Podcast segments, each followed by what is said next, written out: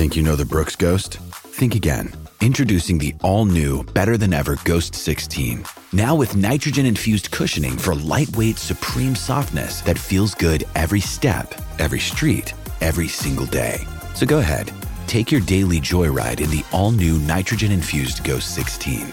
It'll turn your everyday miles into everyday endorphins. Let's run there. Head to brooksrunning.com to learn more. When you need mealtime inspiration, it's worth shopping Kroger, where you'll find over 30,000 mouthwatering choices that excite your inner foodie. And no matter what tasty choice you make, you'll enjoy our everyday low prices, plus extra ways to save, like digital coupons worth over $600 each week. You can also save up to $1 off per gallon at the pump with fuel points. More savings and more inspiring flavors make shopping Kroger worth it every time. Kroger, fresh for everyone. Fuel restrictions apply.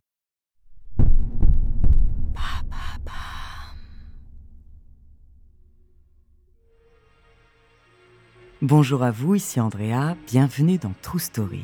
Aujourd'hui, je vais vous parler de l'une des zones géographiques les plus mystérieuses du monde. Tracez trois traits reliant Miami, Porto Rico et les Bermudes, et vous obtenez un triangle de 500 000 km. En moyenne, 4 avions et 20 bateaux disparaissent dans ces eaux chaque année. Mais le plus inquiétant, c'est que la plupart d'entre eux se volatilisent sans laisser aucune trace. Son nom, le triangle des Bermudes, autrement appelé le triangle du diable. Des phénomènes paranormaux aux explications scientifiques, découvrez sa true story.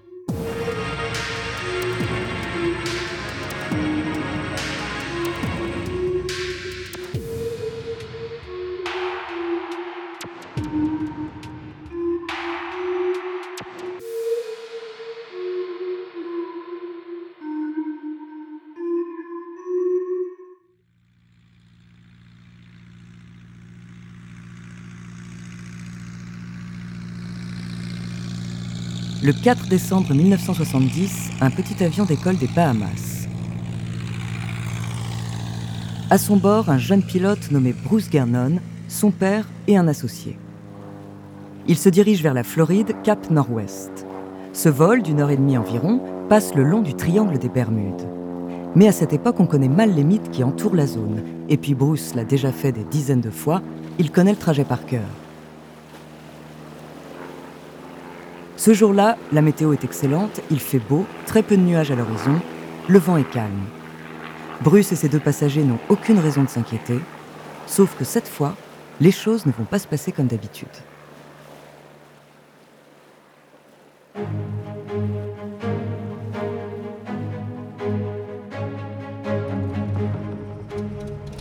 L'avion quitte le tarmac à 15 heures précises et commence à s'élever dans les airs. Au bout de quelques minutes, il atteint les 3500 mètres d'altitude. C'est là que Bruce aperçoit un énorme nuage noir en face de lui. Il essaie de le contourner, mais le nuage semble grossir à vue d'œil. La manœuvre est trop dangereuse, il va falloir le traverser. Il prend une grande inspiration, se concentre et fonce droit dedans. Pas un rayon de soleil ne filtre à l'intérieur. C'est comme s'il faisait nuit. Mais phénomène étonnant, il n'y a ni pluie ni tonnerre. Rien que le silence et l'obscurité. Serré dans son petit cockpit, Bruce commence à s'inquiéter. Quand soudain, des flashs blancs inondent son champ de vision. Ce ne sont pas des éclairs, mais plutôt des ondes de choc lumineuses. Comme si un stroboscope gigantesque tentait de l'aveugler par intermittence. Malgré tout, le pilote réussit à garder son calme et à maintenir son cap. Au bout d'une demi-heure de vol, Bruce commence à perdre espoir. Il a l'impression d'être pris au piège dans une tempête de nature inconnue. Dois-je continuer tout droit ou tenter le tout pour le tout et forcer un passage à l'extérieur du nuage? Il regarde son père et son associé à l'arrière, tous les deux stupéfaits et apeurés. Il faut prendre une décision et vite. Bruce pose une main tremblante sur le manche directionnel. Il est prêt à descendre en piqué lorsqu'un bout de ciel bleu baigné de soleil apparaît à quelques centaines de mètres à peine. Il accélère. Son moteur vibre et gronde de plus en plus. Dans quelques secondes, ce cauchemar sera derrière eux. Mais à mesure qu'il se rapproche, les murs des nuages se resserrent dangereusement, comme un étau prêt à les broyer. Pire, le trou de ciel se rebouche jusqu'à ne former qu'un tout petit cercle. L'avion atteint sa vitesse maximale, 375 km/h, quand soudain, tous les appareils de navigation commencent à dérailler. Bruce n'a plus aucun contrôle sur la situation, comme si quelqu'un ou quelque chose d'autre prenait les commandes de l'avion. Il sent que le nuage essaie de le happer, mais il réussit à maintenir sa direction. La lumière est toute proche maintenant. L'avion fuse dans les airs. Il fait une dernière prière et ferme les yeux. Un effet d'apesanteur. C'est la sensation qui envahit tout le corps de Bruce alors que l'appareil s'extirpe du nuage à pleine vitesse. Ils sont sauvés.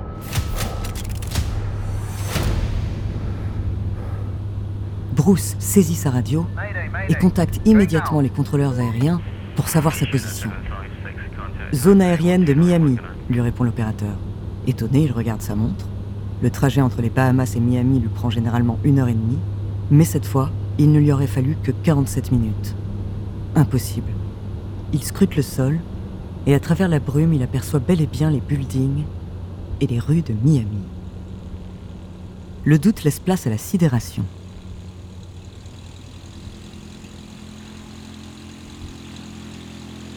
L'avion finit par atterrir en sécurité. Une fois au sol, Bruce Gernon constate qu'il lui reste bien plus de carburant que d'habitude après un tel trajet.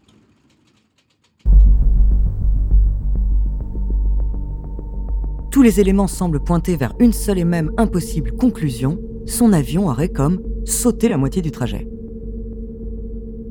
Pendant les années qui ont suivi, Bruce a écrit un livre et a interrogé de nombreux scientifiques pour comprendre ce qui lui était arrivé.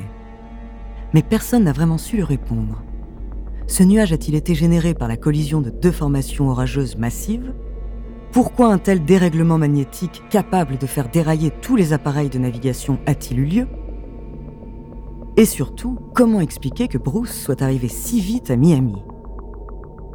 Certains pensent que Bruce a traversé un trou de verre, comme une sorte de raccourci à travers l'espace-temps. Les théories concernant le triangle des Bermudes ne manquent pas. Mais une chose est sûre, Bruce n'est ni la première ni la dernière victime du triangle des Bermudes. Il est simplement l'un des seuls à avoir pu témoigner des phénomènes extrêmement étranges qui s'y passent.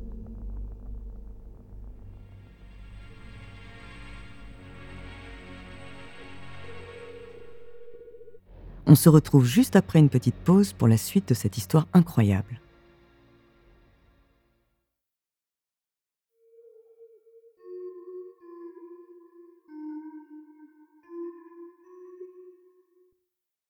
Beaucoup d'avions ont mystérieusement disparu dans le triangle des Bermudes.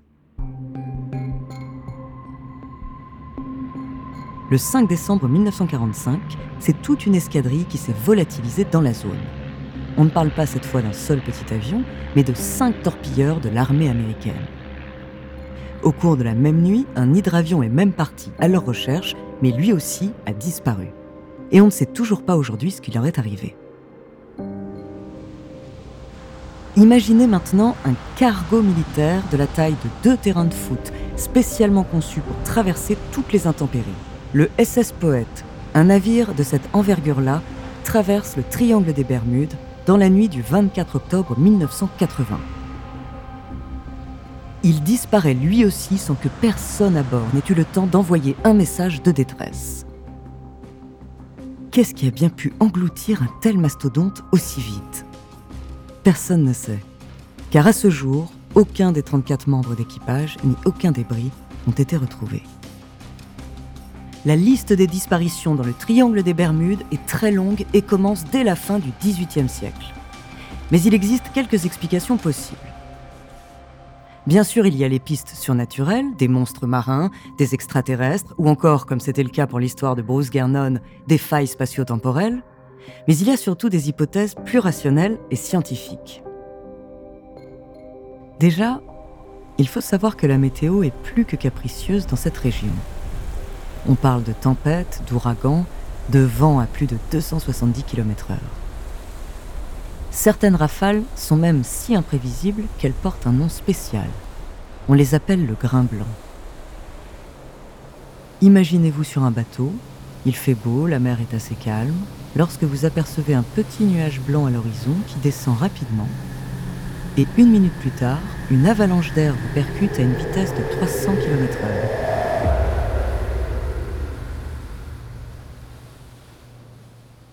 Ces tempêtes d'une violence inouïe apparaissent et disparaissent en quelques minutes, sans aucun signe avant-coureur. Et quand le vent souffle fort, la mer s'agite. Il existe un phénomène que les marins connaissent depuis toujours, mais que la communauté scientifique n'a réussi à prouver que très récemment, les vagues scélérates.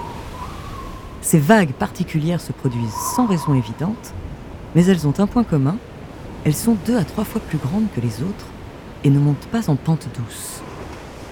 D'habitude, les navires glissent le long de la vague, mais dans ce cas précis, ils font face à un mur d'eau qui peut faire jusqu'à 30 mètres.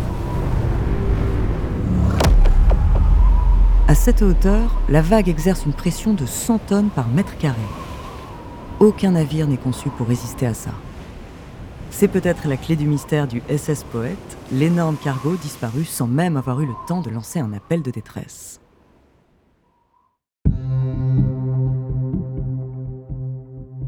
D'autres théories scientifiques sont davantage contestées. C'est le cas des anomalies magnétiques mesurées dans le secteur. Certains les considèrent banales, mais d'autres pensent que la composition des roches sous-marines et côtières du triangle des Bermudes pourrait faire s'affoler les outils de navigation. La légende raconte que Christophe Colomb lui-même aurait vu son compas tournoyer en entrant dans la zone. L'une des théories les plus troublantes est celle des flatulences océaniques. Les études ont montré que d'énormes quantités d'hydrates de gaz sont concentrées dans les fonds marins de cette région. Libérés par des mouvements de terrain, ces hydrates pourraient remonter à la surface et modifier la densité de l'eau. La poussée d'Archimède permettant aux bateaux de flotter est alors bien plus faible et les bateaux coulent.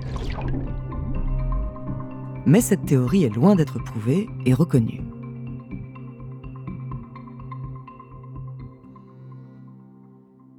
Alors avec toutes ces explications, on en sait un peu plus sur ce qui pourrait provoquer le naufrage des navires, mais le mystère reste quasiment entier pour les avions. Ce qui fascine avec le triangle des Bermudes, c'est qu'on ne retrouve que très rarement les épaves.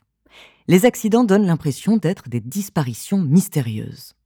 Parce qu'en réalité, statistiquement, cette zone n'est pas plus dangereuse qu'une autre. Elle n'est officiellement pas reconnue comme une zone à risque, ni en mer, ni dans les airs.